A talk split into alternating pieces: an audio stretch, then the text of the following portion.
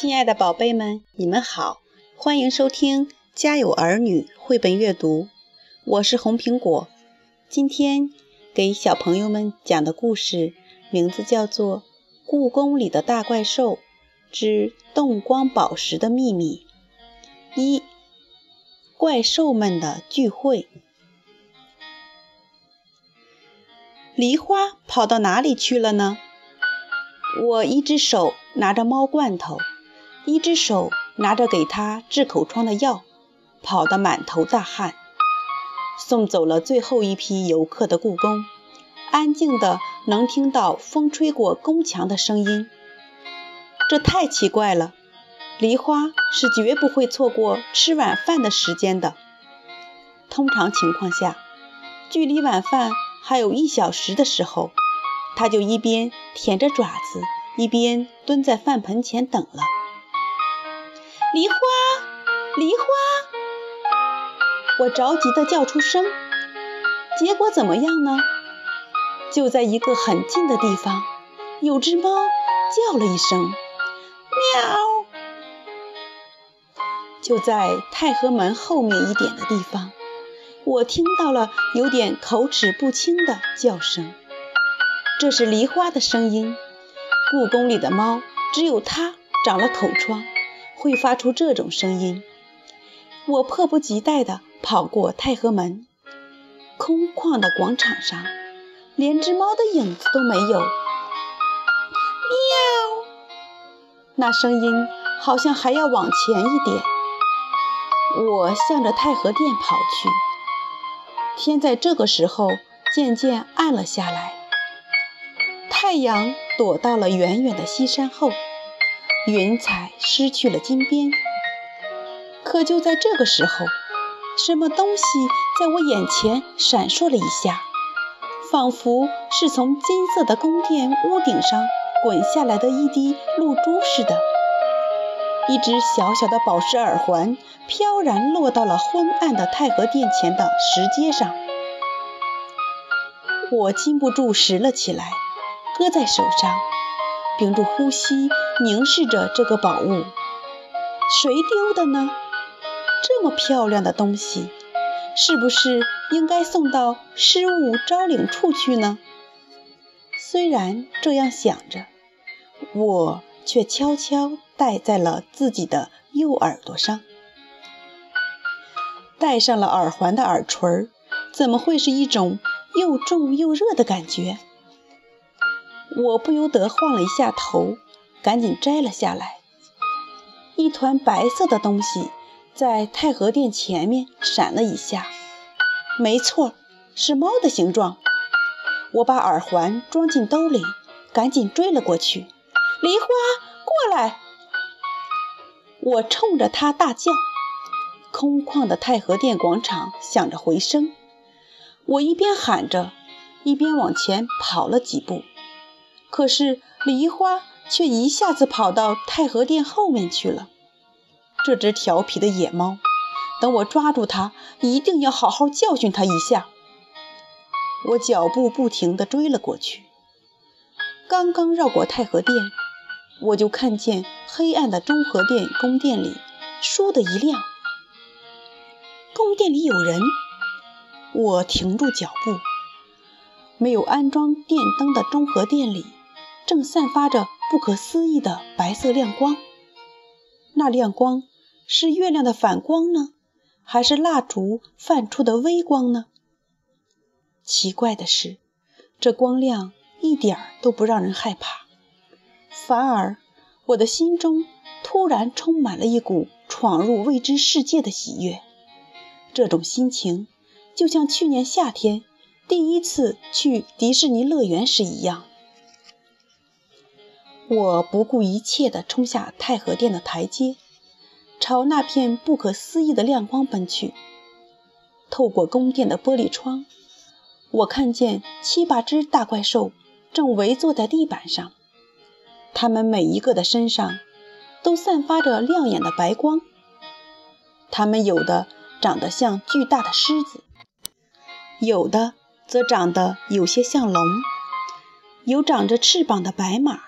有脑门上长着尖尖犄角的独角怪兽，甚至还有一个怪兽长得很像猴子。我沐浴着月光，站在高大的宫门前，却怎么也不肯相信这竟是真的。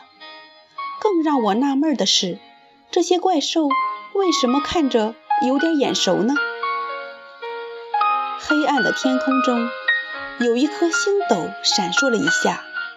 就是在这一刹那间，我一下子明白过来，这些怪兽不正和太和殿屋檐上琉璃瓦做的吉兽们一模一样吗？记得那年太和殿大修的时候，还是妈妈帮着叔叔们一起把它们从屋顶上拆下来的。因为这些吉兽做得太漂亮了，所以每一只我都仔细看过。它们的模样，我是绝对不会弄错的。狮子、天马、海马、霞鱼、酸泥、蟹子、斗牛、行石，少了龙和凤凰，还有领头的仙人。突然，那只叫斗牛的怪兽扭过头来看向我。它长得真像动画片里的龙，不过个头可不大，眼神冷冷的，也没有龙那么有威严，但是仍然把我吓了一大跳。我不自觉地往后退了几步。他发现我了吗？梨花，怎么是你？斗牛满脸不高兴地说：“梨花。”我左右四顾，果然，白色的光线中，一只白猫不慌不忙地走进了宫殿。是我啊，各位，好久不见！喵。梨花口齿不清地和怪兽们打着招呼。天啊！我捂住自己的嘴，我居然可以听懂怪兽和梨花的对话了。明明昨天，梨花的叫声。在我耳朵里还只是喵呜喵呜的喵叫而已。你嘴上的伤还没好吗？天马不太客气地看着梨花。恢复了怪兽模样的天马，拥有雪白色的翅膀和鬃毛，比塑像可漂亮多了。啊，您说这个？梨花用舌头舔了舔流脓的嘴唇。是啊。这么热的天气，伤口可不大容易好。喵！下次最好不要和天马比赛跑步，它可是怪兽里跑得最快的。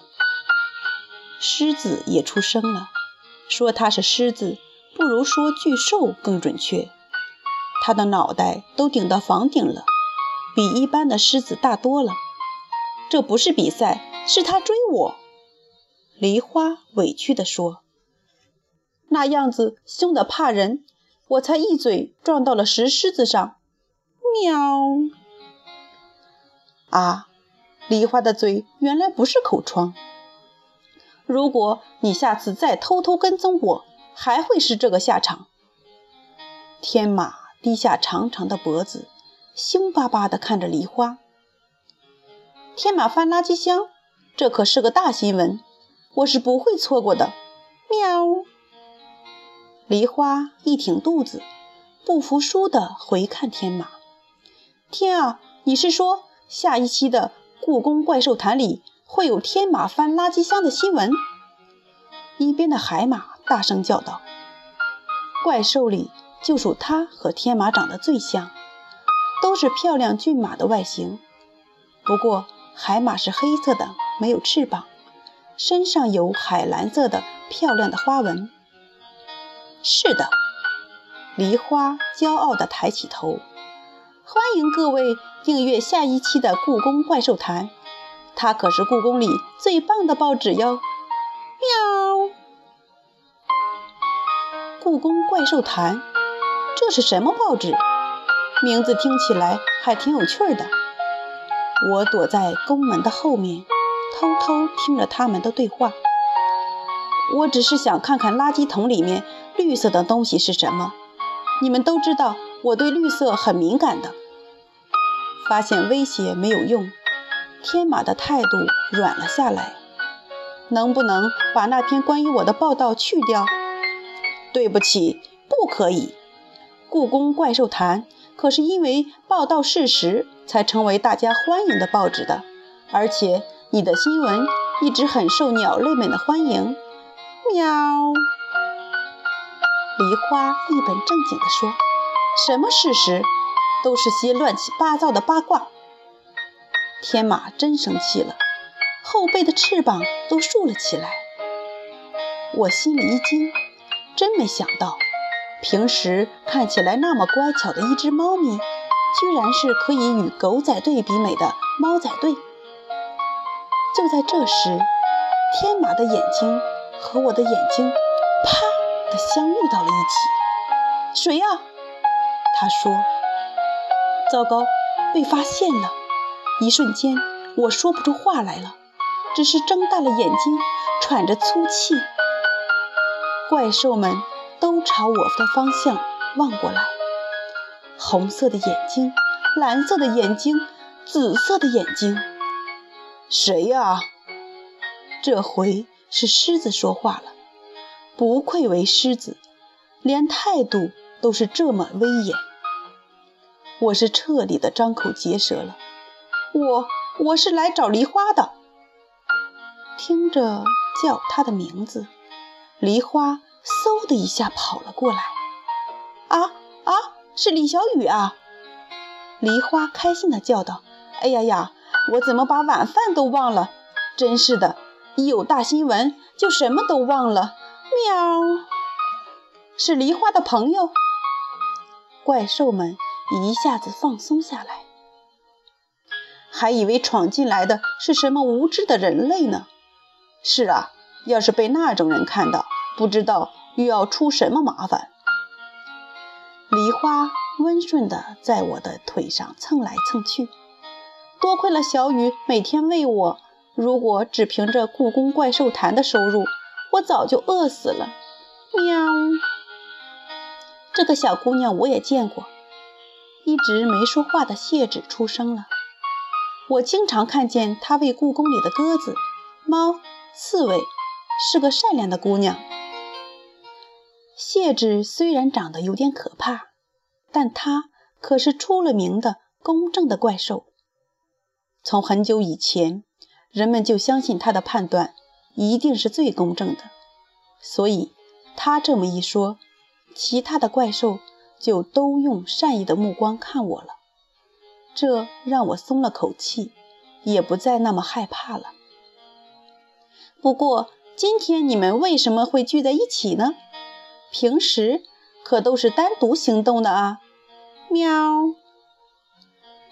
梨花带着我回到怪兽们中间。是因为故宫里出现了一只从没见过的新怪兽，谢芷说：“新怪兽，喵！不愧为八卦记者，梨花一下子就来了精神，耳朵都竖了起来。是啊，我昨天亲眼看见的，是在傍晚的时候，故宫已经关门了，它就突然出现在太和殿广场上，是一个大盘子一样。”扁扁的怪兽，没有脚，还能到处跑。海马紧张地说：“看得出他吓坏了。”我也看到了，可能因为我站在位置最高，看得更清楚。说话的是长得像猴子，眼睛却大得吓人的行石。他的眼睛是红色的，一闪一闪的，还有两条细细的胡须。不停地动来动去。可怕的是，它什么都吃。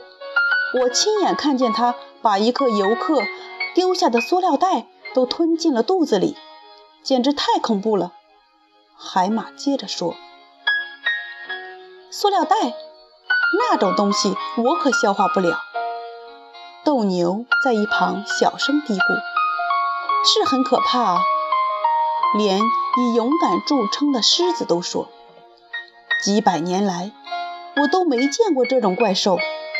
行石说：“它的皮毛居然是红色的，还闪闪发亮。天啊，红色的，到底是什么啊？《山海经》里会不会有记载啊？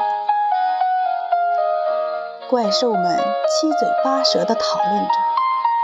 既然大家都这么好奇，明天傍晚的时候去问问他不就行了？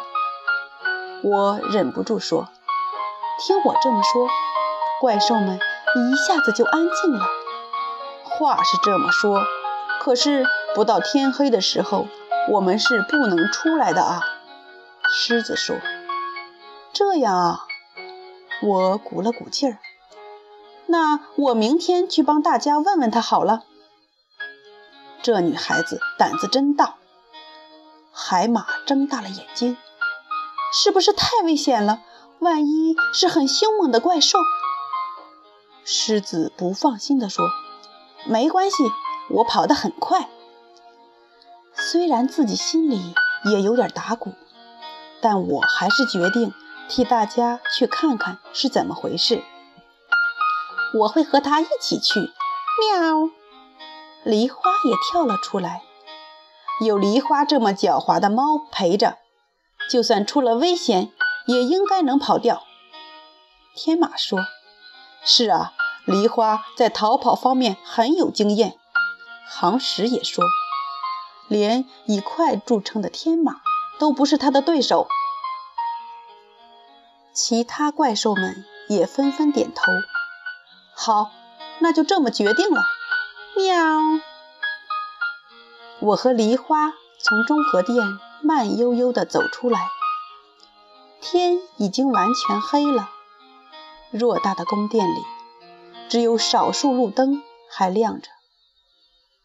小雨居然能听懂我的话，还真是意外啊！喵！梨花吃了我带来的猫罐头和维生素，一副心满意足的模样。我也很意外，会不会是因为我捡到了这个？我伸出手掌，上面就是那只漂亮的蓝宝石耳环。梨花把眼睛凑到了耳环前，这看起来还真不寻常呢。你看那块宝石。能反射出七种颜色的光芒，好像有魔力呢。会不会是怪兽们丢的？他们怎么会有这种女人用的东西？梨花一个劲儿地摇头。那会是谁丢的呢？我陷入了沉思。等丢东西的人来找，不就知道了？梨花倒是一点儿都不担心的样子。第二天一放学，我就以最快的速度跑到了故宫。故宫的大门早就关闭了。我从工作人员使用的侧门进到里面。小雨，你妈妈又加班啊？看门的警卫叔叔和我可熟了。是啊，听说今晚食堂有四喜丸子。啊，那太棒了！肥瘦相间的大肉丸子，我最喜欢了。不过我现在可顾不上什么四喜丸子，我今天可有重要任务。我连蹦带跳跑到太和殿广场，远远的就看见一只白猫端坐在台阶上，梨花已经在那里等我了。怪兽们说，应该就是它吧。喵！我顺着梨花的眼睛望过去，一个大红盘子一样的东西正在太和殿广场上迅速移动着。它长得和怪兽们形容的差不多，飞碟一样的形状，红色的小灯在上面闪耀，下面还有黑色的刷子在不停扫动。我一眼就认出来了。这不就是最近电视里经常出现的智能扫地机器人吗？前两天就听清洁阿姨们说，故宫要引进智能扫地机器人了。这种机器人不但能自己清扫垃圾，还可以钻到水缸、椅子下面去清扫平时不容易清理的地方，可方便了。原来只是个智能扫地机器人啊！我有些失望。嗯，这东西还真方便。梨花倒是很感兴趣。说起来，人类还真聪明。喵！真可惜，要是怪兽就好了。喂，你看，它过来了！喵！梨花兴奋的声音都提高了。我没精打采地看过去，扫地机器人已经转过来扫我们旁边的地面了。请让开一下！等等，扫地机器人居然说话了！你说什么？我瞪大了眼睛。请让开一下，你脚下有垃圾。扫地机器人重复着。天啊，电视上。可没介绍，它是有语音功能的机器人。我跳到一边，扫地机器人熟练地将我脚下的垃圾吸进了肚子里。你叫什么名字？喵！梨花在一边问。一只野猫居然在问一个机器人的名字，这真是太奇怪了。我叫地宝。机器人回答。并和我说了声谢谢，就又去扫旁边的地方。你们每一个都有名字吗？我忍不住跟上去。生产扫地机器人的工厂居然还会给他们起名字，这听起来好奇怪。是的，我这种型号的机器人都叫地宝。不愧为智能机器人。可以这么准确地回答问题？你们都有语音功能吗？这些回答都是事先录好的吗？不，我只是一个实验品。但由于工程师的马虎，把我当作普通的无声产品发货到这里了。原来是这样啊！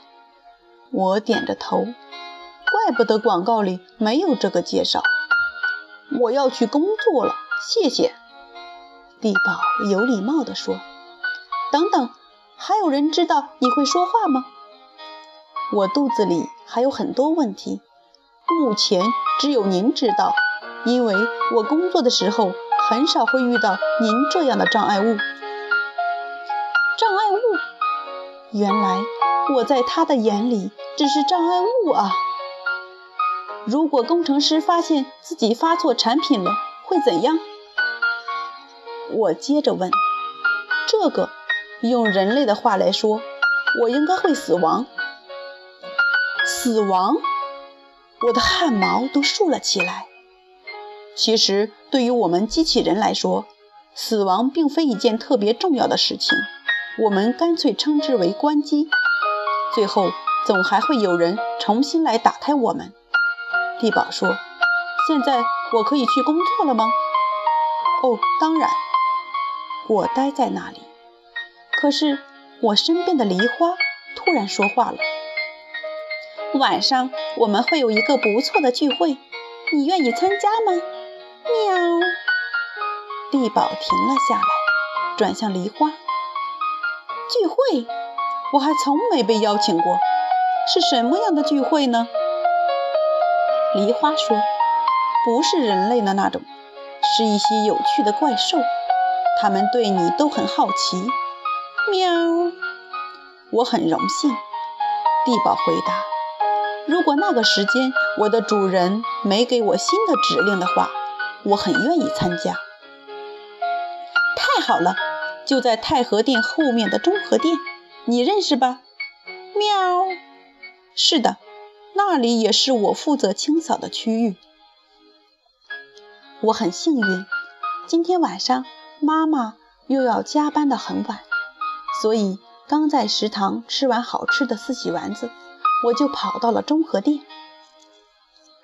黑暗的夜幕下，怪兽们已经准时聚在了那里，当然还少不了野猫梨花。故宫怪兽谈下期的头条新闻已经有了，他在那里和怪兽们吹嘘着，那家伙。真是个有意思的家伙。喵！就在这时候，地宝滑了进来。晚上好，他和所有怪兽们打招呼。机器外壳上的红灯不停地闪耀，一副很高兴的样子。海马看见他，一下子躲到了天马身后。欢迎你，喵！梨花提高声音对大家说：“这就是我和你们说的地堡机器人。原来只是个机器人。为什么人类要把机器人做得和怪兽一样？”斗牛嘴里嘟囔着：“对不起，我的工程师认为。”这种设计不但有利于我的工作，而且也很前卫。你别误会，地宝。天马说：“斗牛说你和怪兽一样，是在称赞你，因为我们本来就是怪兽。”谢谢，地宝很有礼貌。你只会扫地吗？海马从天马身后露出头。是的。会喷火或者喷水吗？酸泥问。那应该是烹调或者消防机器人。会飞吗？天马问。勘探机器人才会飞。会打雷吗？航石问。您是说音响机器人吗？那些垃圾在你肚子里能消化吗？狮子问。不，我会把它们自动清理到垃圾箱。那你吃什么？我是依靠电力的，我的体内有蓄电池，另外还有两块备用电池。你说的对，这家伙真有趣。谢子小声对身边的梨花说。梨花得意地摆了摆尾巴。你能活多久？斗牛突然问。您是说我的使用寿命吗？理论是二十年。不过，我的同类一般会在五年左右就被抛弃。抛弃？是的，因为五年后就会有新的产品出现，人类就会选择更换我们。那你会去哪里？这不好说，也许是二手市场，换一个新主人；也许会被回收。只有五年的寿命，可真可怜。那也就是一瞬间而已啊！怪兽们都开始同情起地宝来。要知道，他们中最年轻的也有几千岁了。夜渐渐深了，天空上挂着黄桃一样的月亮。是时候回去找妈妈了。我和怪兽们告别，地宝决定和我一起离开。希望你还能参加我们的聚会。狮子说：“我也很希望，但是可能没有机会了。”地堡说：“我的工程师已经发现了自己的错误，并通知了故宫。明天他应该就会把我取走，然后纠正错误。纠正错误什么意思？”我问。“应该就是把我彻底关掉，并抹去记忆。也就是要杀死你吗？”我一下子捂住嘴，请别激动。地堡闪着红色的小灯，安慰我说：“死亡对人类来说是最严重的伤害，但对于机器人来说，只不过是在仓库里短暂休息一下而已。”再见，各位，认识你们深感荣幸。第二天放学的时候，我还没走进故宫的侧门，就看见一个。穿着黑衣服的男人从侧门走了出来，他怀里抱着的正是断了电的地宝。亲爱的宝贝们，今天的故事讲完了，我们下次再见。